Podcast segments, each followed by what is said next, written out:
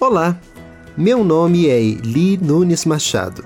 Sou pastor e psicólogo e eu tenho uma dica para o seu casamento. A importância de uma aliança, parte 2.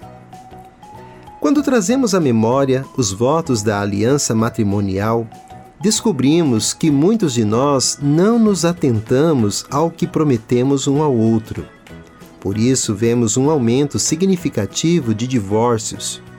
Segundo pesquisas atuais, no Brasil, os divórcios extrajudiciais subiram 26,9% de janeiro a maio de 2021 e dispararam na pandemia. Foram registrados 29.985 separações. São Paulo lidera o ranking nacional. Sabemos que há muitos fatores que levam um casal à separação.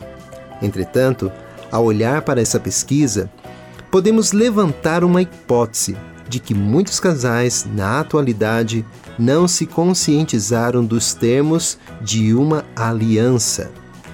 E nesse sentido, a pandemia trouxe à tona o quanto os casais estão dispostos a honrar ou não a aliança no enfrentamento das crises financeiras, das diferenças de opinião, da doença, enfim. Aliança implica abrir mão da individualidade. Passamos a ter uma vida compartilhada. Um defende o outro. O maior defende o menor. Às vezes, o marido será o maior na relação por estar mais forte em alguma área e às vezes a esposa fará esse papel.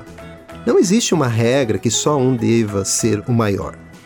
Não podemos deixar que o egoísmo ou o egocentrismo prevaleça nesta relação. E aí, você está disposto a ajudar seu cônjuge e suportar um ao outro quando as crises e os desafios surgirem?